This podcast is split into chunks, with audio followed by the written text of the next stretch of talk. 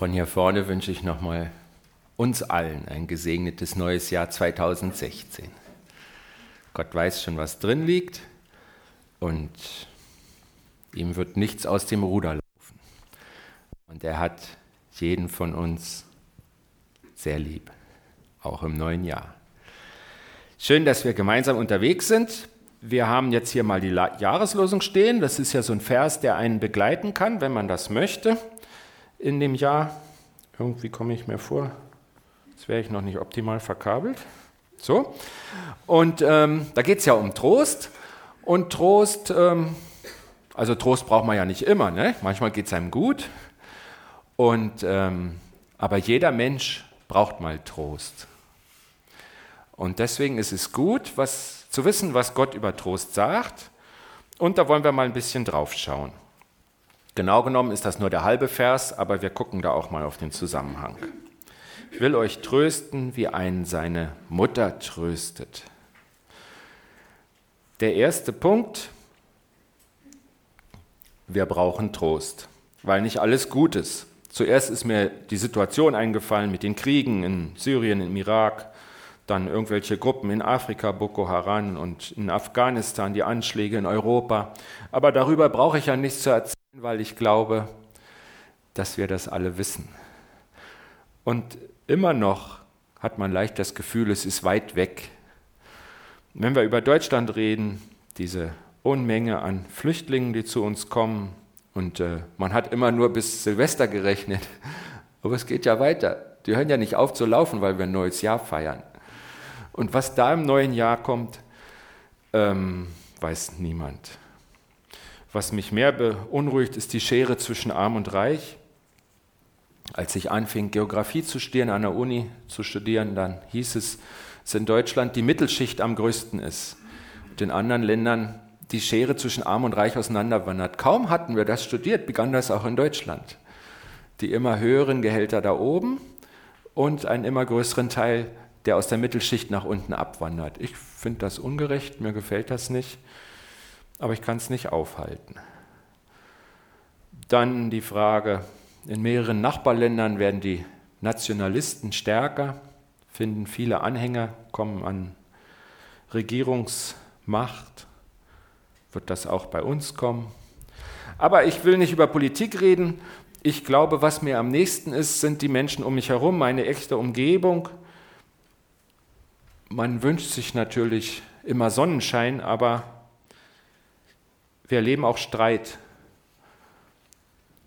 Und mancher kennt Krankheit bei sich oder bei Menschen, die er wirklich lieb hat. Vielleicht leidet auch jemand an Unglauben von Menschen, die er lieb hat, die, die einfach diese, diesen Weg Gottes nicht annehmen wollen, und wer Christus weiß, wohin das für sie führt, wenn sie sich nicht ändern, wenn sie nicht umkehren. Sorge um liebe Menschen. Ich denke, es gibt so zwei Kategorien, um die man sich fast immer sorgen kann. Das eine sind die Kinder, das andere sind die Eltern, je nach Situation. Vielleicht auch mal der Ehepartner. Ne? Ich will ja keinen auslassen, aber die Person, um die es mir vor allen Dingen geht, die ist noch näher, das bin ich selbst. Und äh, auch da kann ein ja Krankheit betreffen, Stress, wir sind ja wie so eine Insel in Europa, wo die Arbeitslosigkeit nicht zu, sondern ganz leicht abnimmt. Aber ich glaube, wir zahlen auch einen Preis dafür. An fast allen Arbeitsstellen nimmt der Stress zu. Der Druck wird immer größer. Und da habe ich auch kein Gegenmittel gegen. Es ist etwas, was uns auch im neuen Jahr begleiten wird.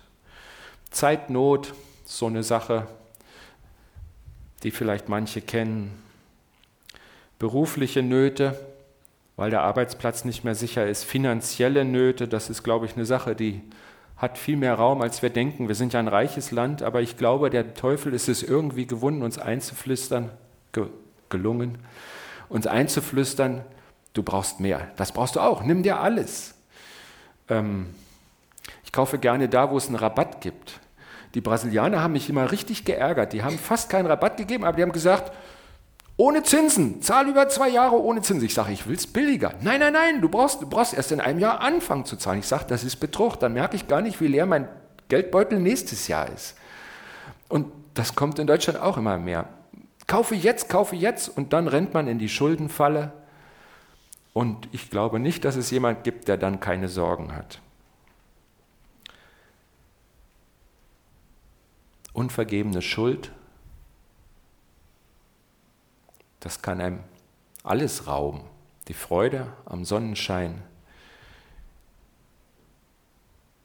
zu sehen, was ich noch Gutes habe, weil ich mit mir selber nicht im Reinen bin. Weil ich der bin, der mir im Weg steht. Da können die um mich herum machen, was sie wollen. Es ändert nichts. Was mache ich denn damit? Oder das verhärtete Herz, wenn mich was verletzt hat und jetzt mache ich zu, das passiert mir nie wieder. Aber bin ich glücklich? Lebe ich eigentlich? Oder der Stolz. Ich bin besser als die Nachbarin, der Obdachlose, die Asylanten, die Jugend, die Alten. Ich will nur mal sagen, eine Allianz der Starken ist unbiblisch. Das ist ja eigentlich ein Zeichen von Schwäche, wenn ich mich mit den Starken zusammentun will, damit wir gemeinsam durchkommen. Biblisch ist, dass man sich einander hilft und gerade der Starke dem Schwachen hilft. Eine der ganz schlimmen Krankheiten ist Lieblosigkeit. Und ich glaube, all diese Dinge sind Probleme. Und wenn wir jetzt fragen, wie gehen wir damit um, stellen wir fest, Gott weiß das alles. Jesus hat mal gesagt in seinen Abschiedsreden, in der Welt habt ihr Angst und dazu auch Sorgen und Nöte, auch das kommt in der Bibel vor. Das ist ein Teil unserer Welt, das ist einfach so. Und Gott weiß das. Was machen wir damit? Was tun, wenn mich Sorgen quälen, wenn ich in Not bin, wenn ich Angst habe? Ich glaube, jeder hat eine Taktik entwickelt. Jeder macht irgendwie weiter. Und es gibt verschiedene Taktiken. Die häufigste, glaube ich, heißt Flucht. Die ist sehr verbreitet und ähm, wenn einem der Alltag nicht so richtig gefällt, da gibt es ganz verrückte Sachen. Also ich gucke gerne Fußball, Seit ich in Brasilien war, noch mehr. Ich war nie so gut informiert über die Bundesliga wie in den vier Jahren in Brasilien. Aber das kann zu einer Flucht werden. Also wenn dann der FCK wichtiger ist als meine Arbeitsstelle oder meine Familie oder es heilige Zeiten gibt, wo kein anderer mich stören darf oder kann auch FC Bayern sein oder wer auch immer, ne? ich könnte ja jetzt ankreuzen. Aber ähm, oder wenn ich in eine Fantasiewelt flüchte, das können Bücher sein oder Filme. Herr der Ringe habe ich jetzt gelesen. Gibt es eine ganze Nacht, kann man gucken für 16 Euro irgendwas. Acht Stunden Hobbit oder wie auch immer. Ähm, und dann lese ich in der Zeitung, da kommen viele verkleidet in selbstgeschneiderten Originalkostümen. Frage ich mich, wo leben die eigentlich? Das werden sie vielleicht auch nicht mehr so genau wissen. Also das ist eine Art zu fliehen. Ne? Und äh, bis zum bestimmten Grad ist das gut. Träume tun gut. Aber wenn sich das verselbstständigt, dann verliere ich mein Leben, weil ich auf der Flucht bin vor dem, was eigentlich mein Leben ist. Eine ganz klassische Art der Flucht ist die Droge. Das beginnt immer ganz harmlos. Klassisch ist der Alkohol. Und ähm, das führt aber dazu, dass ich mich meinem Leben nicht mehr stelle.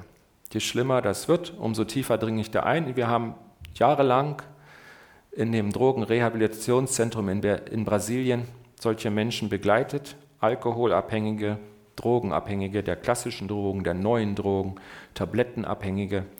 Alle diese Sachen gibt es und das ist im Anfang immer eine Flucht.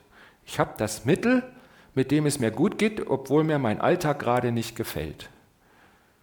Und dann kann ich weglaufen, es geht mir wirklich gut. Es funktioniert aber eben nur eine Zeit und wenn ich wiederkomme, wird es schlimmer, weil das Problem größer geworden ist, denn ich bin ja weggelaufen,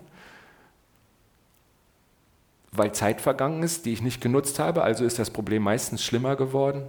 Und dann kommt man in so einen Teufelskreis und flieht immer mehr und kommt nicht mehr raus. Flucht ist eine klassische Möglichkeit und ich will mal sagen, das kann auch der Konsum von irgendwelchen Kisten sein. Ich glaube, bei den Generationen, die werden immer kleiner. Nicht? Fernsehen, das ist eine Generation, die hat so meine Haarfarbe. Dann Laptop, die sind schon kleiner. Ne? Und dann wird es das Smartphone. So, nicht? Und alle diese Dinge sind nützlich, die sind nicht irgendwie schlecht. Aber sie können von mir so Besitz ergreifen, dass es eine Flucht wird. Dass ich äh, keine Kontakte habe, weil ich sehr viel Zeit mit irgendeiner Art Kiste verbringe, mit einem Gerät. Ich, ich zähle das nur so auf, weil es äh, Gefahren sind, wo wir vielleicht ausgestiegen sind. Und ob das bei dir so ist, das weiß ich nicht. Das wird dir Gott zeigen. Das kannst du selber sehen. Eine andere Art der Flucht im Ende ist auch der Selbstmitleid. Ich armer, immer ich, ich kann ja nichts dafür. Niemand mag mich, niemand hilft mir. Und ähm, auch das ist eine Art Fliehen, davor das Leben zu ergreifen. Und sehr oft sind das Lügen, die ich mir selber vorspreche, die die Funktion haben, dass ich mich nicht mehr bewege, dass ich nicht mehr rauskomme, aber die nicht wahr sind. Ich glaube nicht, dass jemand hier existiert, den niemand mag. Vom Glauben her stimmt es schon mal gar nicht, aber selbst wenn wir es auf die Menschen begrenzen. Ich glaube, dass das immer Lügen des Teufels sind, der ihn runterdrückt. Und meine Verantwortung ist, wie gehe ich damit um? Nehme ich das an? Spiele ich damit? Ist es vielleicht sogar viel einfacher so? Weil alle wissen, ich denke so und packen mich nicht mehr an und ich brauche keine Probleme anzupacken, weil das so anstrengend ist und im Jammern ist es leichter. Also Flucht. Flucht. Selbstmitleid habe ich nochmal hingeschrieben, weil man das vielleicht da nicht vermutet. Eine andere Art, damit umzugehen, kann auch Härte sein. Ich ziehe einen Panzer an, nicht den Panzer der Gerechtigkeit, sondern den, dass nichts mehr an mich rankommt. Dass niemand mich mehr berühren kann. Niemand erreicht mich mehr. Das Herz verschließen, sagt man auch dazu. Das, die Idee dahinter ist, ich schütze mich. Das haben wir schon im Mittelalter angefangen, als wir dicke Mauern um unsere Städte errichtet haben. Das kann man auch um sein Herz machen. Und das funktioniert ja erstmal. Aber die Folge ist, man verliert seine Menschlichkeit. Man sperrt die Liebe aus dem Leben aus. Ich habe hier schon mal den Martin Buber zitiert mit einem Vers, den ich wirklich sehr weise finde. Alles wirkliche Leben ist Begegnung, hat er mal gesagt. Alles wirkliche Leben ist Begegnung. Wenn das stimmt, dann hörst du auf zu leben, wenn du dein Herz verschließt, weil du begegnest ja niemand mehr.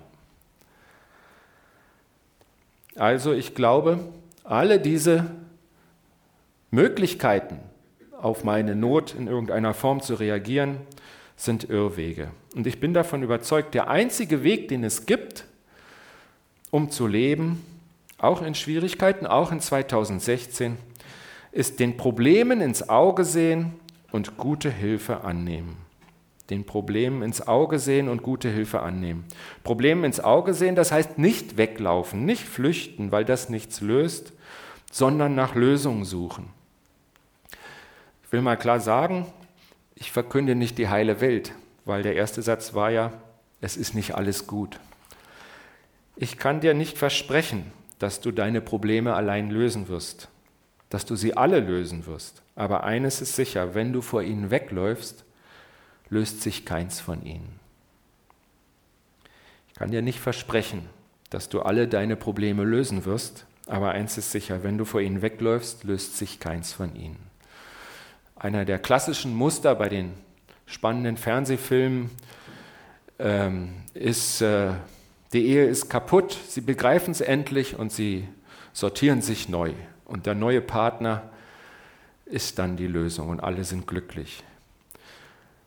Ähm, ich glaube, dass das eine Lüge ist, weil du nimmst einen Teil des Problems, und zwar den größten Teil immer mit, nämlich dich. Wenn du dich von der Person A löst und gehst zur Person B, bist immer noch du derselbe. Und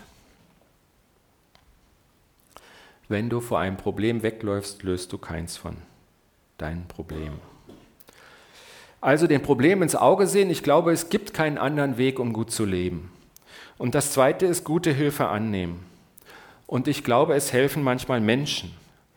Das ist gut so. Ich bin froh, dass es eine Seite der Menschlichkeit gibt. Ich bin im Moment wirklich stolz auf unser deutsches Volk und dass die Kanzlerin das weiter sagt, dass wir das schaffen.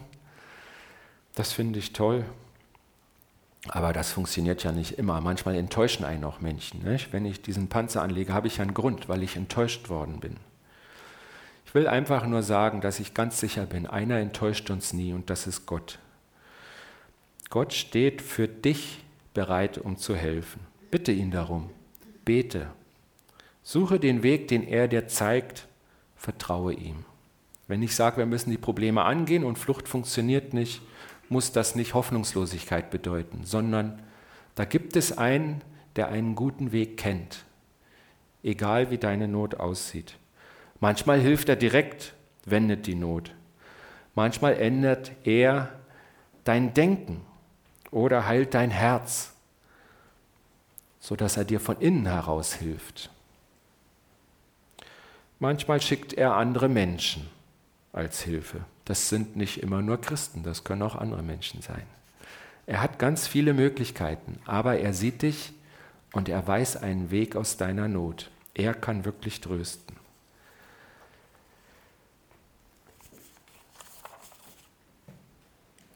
Weißt du, dass Gott dir helfen will? Im neuen Jahr und darüber hinaus? Vertraust du ihm?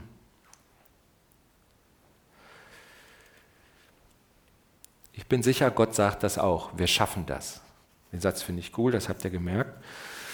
Ähm, Gott sagt, wir schaffen das mit deinem Leben. Wir schaffen das, wovor du Angst hast. Wir schaffen das, was dich verletzt hat, wo du Trost brauchst, wo du keinen Trost siehst. Hier in unserem Vers, ich will euch trösten, wie ein seine Mutter tröstet, nimmt er das Bild der Mutter. Er sagt, ich, ich mache das mit dir, wie das eine gute Mutter tut. Und wenn wir uns den Text näher ansehen, merken wir, da geht es um eine Mutter von ganz, ganz kleinen Kindern. Ich lese mal die vier Verse vor, von Vers 10 bis Vers 13. Und der Vers 13 ist da noch gar nicht zu Ende, das sehen wir jetzt auch.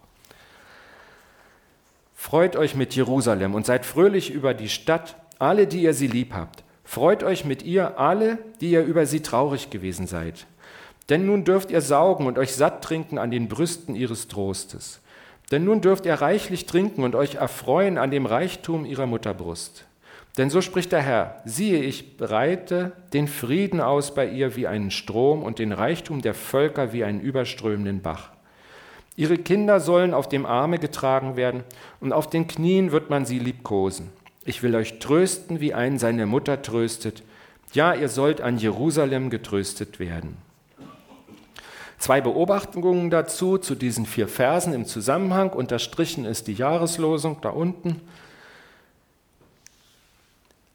Der erste Punkt, der mir aufgefallen ist, als ich den Zusammenhang gelesen habe, Gott vergleicht seinen Trost mit dem Trost der Mutter an sehr kleinen Kindern, weil es da um Säuglinge geht. Also ein Säugling, der braucht Windeln, Schlafen, Essen. Und Essen ist in dem Fall Trinken. Mehr braucht er nicht. Und ich glaube, wenn der Säugling, sagen wir mal, erschreckt wurde und fängt an zu weinen und es ist gerade nicht die Windel und nicht der Hunger, was macht die Mutter dann? Oder der Vater, also ich habe das auch gemacht. Man nimmt ihn auf, man lässt ihn da nicht liegen, wo er sich alleine fühlt, sondern äh, wenn das Säugling spürt die Nähe der vertrauten Person, der Mutter, die ist ihm am besten vertraut und spürt ihren Herzschlag und merkt, die Mutter hat keine Angst, beruhigt das den Säugling in aller Regel. Wenn es keinen äußeren Grund, also irgendeine Wunde, die weiter wehtut, gibt, wird er ganz schnell still. So tröstet eine Mutter. Und so ist das in dem Zusammenhang im Text beschrieben. Das heißt, es geht nicht um irgendwas, was der Kleine begreifen muss, sondern die Mutter tröstet durch Nähe, durch Vertrautheit. Es ist alles wieder gut. Und der Säugling lässt sich fallen. Gott sagt, ich will dich trösten, wie einen seine Mutter tröstet. Als ich an mein eigenes Erleben gedacht habe, da fiel mir ein Ereignis ein, ich weiß gar nicht, bis zum Schluss wusste ich nicht, ob ich es erzählen soll, aber jetzt komme ich nicht mehr zurück. Ähm, 1997 haben wir Urlaub gemacht an der Müritz das ist so ein ziemlich großer Binnensee, Nord-Süd-Ausdehnung 20 Kilometer, soll irgendeine wendische Sprache sein und heißt Meer. Und ähm, wir waren so am Südende und ähm, die Familie zählte so dreieinhalb Leute. Tobias war schon ausgepackt, Manuel noch nicht. Und ähm, Tobias war anderthalb Jahre alt. Und dann konnte man da auch Kanus leihen. Ich liebe Boote.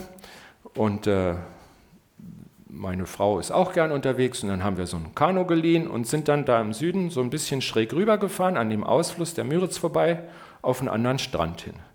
Das hat Spaß gemacht. Und ähm, dann sind wir da an Land gegangen, haben irgendein Picknick gehabt und in der Zeit kam etwas Wind auf, und zwar Nordwind.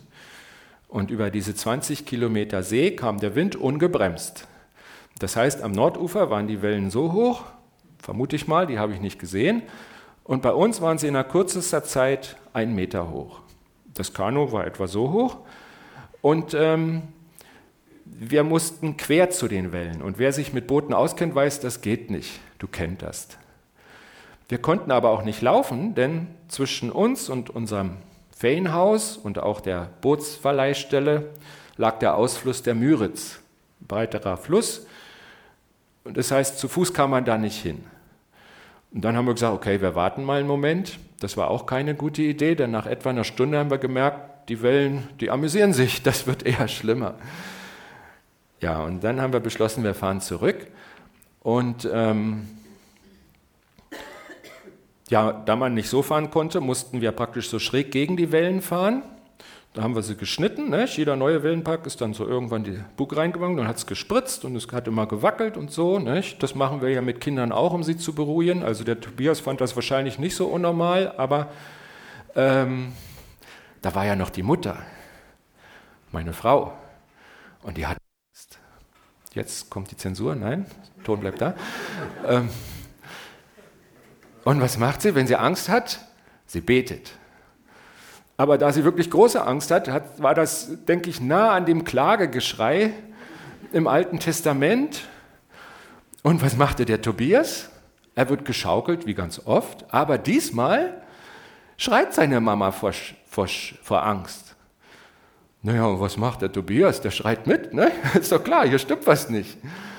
Ja, und dann saß da noch jemand im Boot. Also was Manuel gemacht hat, weiß ich nicht, den konnte ich ja nicht sehen. Aber ich habe versucht, keinen Fehler zu machen. Weil wenn ich einen Fehler mache, wusste ich, kippen wir um. Der Rest der Mannschaft hat aber geschrien.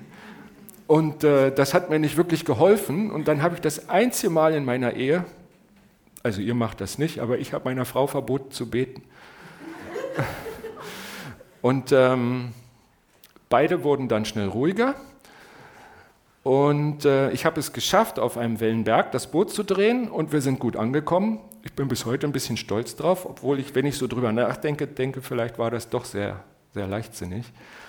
Also lassen wir das mal offen. Aber was ich sagen wollte, ist, wie groß der Einfluss der Mutter auf das Kind ist. Weil Tobias, auch wenn das jetzt ein schlauer Mann geworden ist, hatte keine Ahnung mit anderthalb Jahren, welche Situation das ist. Aber er spürte, meine Mama hat große Angst. Und das hat seine Welt so verändert, dass auch er große Angst hatte. Und diese innige Verbindung zwischen Mutter und Kind kennt Gott. Und Gott sagt, ich werde dich trösten, wie dich deine Mutter trösten konnte, als du noch so klein warst. Zwischen schafft sie das nicht mehr, du bist irgendwie so groß geworden. Aber Gott sagt, ich mache das. Ich tröste dich, wie einen seine Mutter tröstet. In einem anderen Bild, Jesus sagt mal, Jerusalem, Jerusalem, die du tötest, die Propheten und steinigst, die zu dir gesandt sind. Wie oft habe ich deine Kinder versammeln wollen, wie eine Henne ihre Küken versammelt unter ihre Flügel. Und ihr habt nicht gewollt. Das ist auch der Mutterinstinkt, jetzt mal aus dem Tierreich. Gott nimmt dieses Bild mehrfach, um zu sagen, so bin ich auch. Gott ist nicht Mann oder Frau, aber er handelt wie ein Mann oder wie eine Frau. Er, er hat das größte Herz. Er kann handeln besser als der beste Vater. Und wir dürfen ihn Vater nennen. Er nimmt die Rolle an. Wir dürfen ihn so nennen. Und er sagt, ich kann dich trösten, wenn du Trost brauchst. So gut, wie es eine gute Mutter konnte, als du noch ganz, ganz klein warst, wo du nichts begriffen hast. Und Trost bedeutete, der für mich sorgt, ist da und ich spüre das. So will dich Gott trösten. Ich hatte ja vorhin schon den Vers zitiert, in der Welt habt ihr Angst. Das war auch nur die Hälfte. Der Vers geht so weiter, den hat Jesus mal gesagt, Johannes 16. In der Welt habt ihr Angst, aber seid getrost, ich habe die Welt überwunden. Gott hat in Jesus bewiesen, wie wichtig wir ihm sind. Und er hat bewiesen, dass er die Macht hat, alles zu wenden. Und auch der Tod, sowas Endgültiges, sowas Unabweichliches, kann Gott nicht aufhalten. Er hat die Macht dazu. Wenn Gott sagt, ich tröste dich, dann sagt das einer, der es wirklich kann. Das war der erste Teil aus diesem langeren Vers. Dann ist euch vielleicht aufgefallen, dass es da ständig um Jerusalem geht. Das ist natürlich theologisch vielschichtig, da will ich jetzt auch gar keinen Vortrag anfangen. Aber in unserem Zusammenhang ist mir was aufgefallen. Jerusalem, das ist ja der Ort Gottes, wo Menschen Gott gehören und unter Gottes Leitung zusammenleben. Die Hauptstadt seines Reiches im Alten Testament. Und dann gibt es ja dieses Versprechen von dem neuen Jerusalem, da wohnen alle Erlösten in der neuen Welt Gottes. Jerusalem ist da, wo Gott regiert. Und ein Bild dafür, der regiert nicht, weiß ich nicht, Aliens, sondern Menschen. Das ist der Ort, wo Gott Menschen regiert, wo Menschen unter der Herrschaft Gottes gut leben. Das ist Jerusalem. Und wenn Gott Trost durch Jerusalem verspricht, nicht? der zweite Teil des Verses 13 heißt ja, ja, ihr sollt an Jerusalem getröstet werden, denke ich,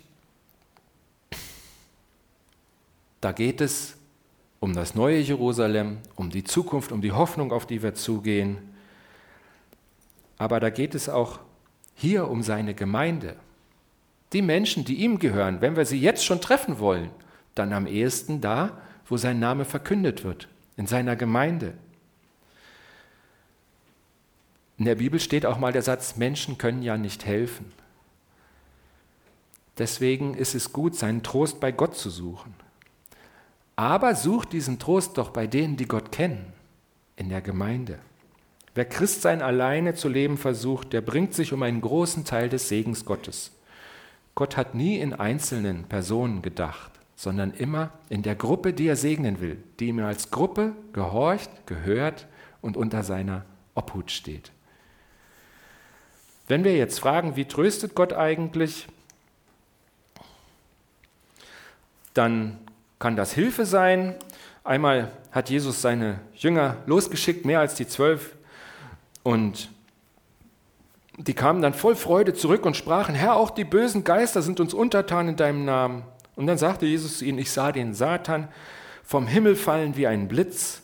Seht, ich habe euch Macht gegeben, auf Schlangen und Skorpione zu treten und Macht über alle Gewalt des Feindes und nichts wird euch schaden. Doch darüber freut euch nicht, dass euch die Geister untertan sind. Freut euch aber, dass eure Namen im Himmel geschrieben sind. Und ich denke, da sieht man, Trost kann sein, weil er hilft, weil er uns Vollmacht gibt, die in schwierigen Situationen uns durchbringt, mit Dingen, die ich mir gar nicht zutrauen würde, mit Kräften, die ich an mir nicht vermutet hätte, die ich auch faktisch nicht hatte. Weil Gott gibt ja nicht nur Mut, so, so wie Doping, so ein bisschen mehr von allem, was schon da ist, sondern Gott gibt völlig Neues. Er kann mir Sachen geben, die ich nicht hatte. Eine Idee, die ich nicht wissen konnte. Eine Kraft, die vorher nicht da war.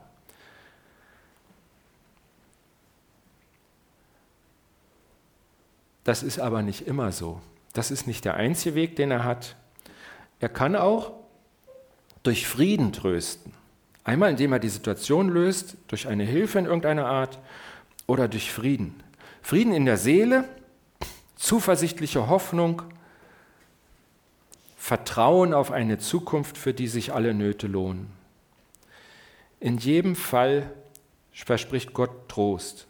Zum Beispiel hat Jesus mal in der Bergpredigt gesagt, das sind ja so Seligpreisungen aufgezählt am Anfang, selig sind die, die so sind und die so sind und die so sind. Und am Schluss die letzte Seligpreisung ist, selig seid ihr, wenn euch die Menschen um meinetwillen schmähen und verfolgen und allerlei Übles gegen euch reden, wenn sie damit lügen. Seid fröhlich und getrost, es wird euch im Himmel reichlich belohnt werden. Denn ebenso haben sie die Propheten verfolgt, die vor euch gewesen sind. An einer anderen Stelle spricht er sogar von Tod in dieser Situation. Also Ich kann dir nicht das Happy End versprechen im menschlichen Sinne. Im ewigen Sinne aber schon. Gott wird dich trösten in 2016, immer wenn du Trost bei ihm suchst. Wie er das macht, weiß ich nicht. Vielleicht auch, weil er dir Frieden gibt, der über die deine Gedanken, deine Vernunft, deinen Verstand geht. Aber der Frieden ist doch da. Als ich ganz neu zum Glauben kam, hatte ich ein Problem. Ich hatte keine natürliche Autorität und war Lehrer in Frankreich, denn ich kam in Frankreich zum Glauben. Und die Klasse tanzte mir auf der Nase rum. Denn das war total witzig, dass der Lehrer schlechter Französisch konnte als alle im Saal Versammelten. Ne? Und ich fühlte mich schlecht. Ich hatte das Gefühl, es klappt nicht, ich komme zunächst, es klappt nicht. So. Und dann war ich ganz frisch zum Glauben gekommen, dann habe ich gebetet, habe gesagt, Herr Jesus, ähm, ich, ich, bin hier schlechter Lehrer. Nicht? Also ich war Deutschassistent, ich war ja nie Lehrer, ich habe da keine Ausbildung für, aber ich hatte die Funktion und ich habe Jesus mein Leid geklagt, habe gebetet habe geguckt, was passiert. Und wisst ihr, was passiert ist? Die Schüler sind mir weiter auf der Nase rumgetanzt. Und ich habe nicht das geschafft, was gut gewesen wäre. Und komischerweise hat mich das nicht mehr den ganzen Tag runtergezogen. Ich bin da rausgegangen, hat mir Mühe gegeben, es hat nicht geklappt. Und danach hatte ich wieder Frieden. Der Tag war nicht mehr versaut. Ich weiß nicht, was aus all diesen Schülern geworden ist, wie sie über Deutsche denken, aber Gott hat mir was gegeben. Ich habe einen Unterschied gemerkt als junger Christ, habe ich gemerkt, Gott antwortet. Ich habe gedacht, ich werde jetzt ja super Lehrer, aber Gott hat gedacht, das muss ja nicht dein Leben versauen. Ich lasse es nicht an dich ran. Jesus hat mal gesagt, kommt her zu mir alle, die ihr mühselig und beladen seid. Ich will euch erquicken. Nehmt auf euch mein Joch und lernt von mir, denn ich bin sanftmütig und von Herzen demütig so werdet ihr Ruhe finden für eure Seelen, denn mein Joch ist sanft und meine Last ist leicht. Hier geht es auch sehr um Vertrauen. Gott hat wunderbare Sachen versprochen. Kannst du das glauben? Nimm es doch einfach mit. Nimm es und pack es in dein Herz. Nimm es mit in dieses neue Jahr. Du kannst Gott vertrauen.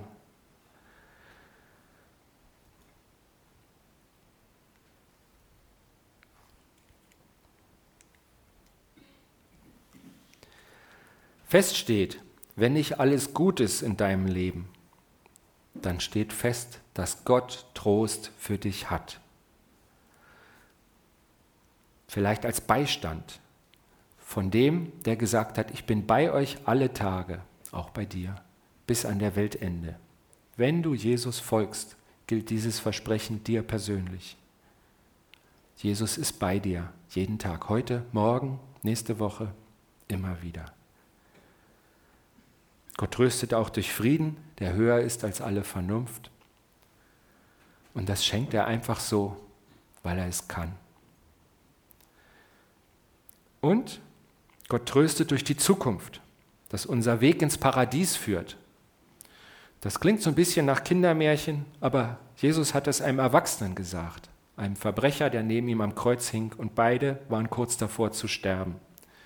Und als dieser Mann sich Jesus anvertraute, und sagte, ich habe den Tod verdient, aber denke doch an mich.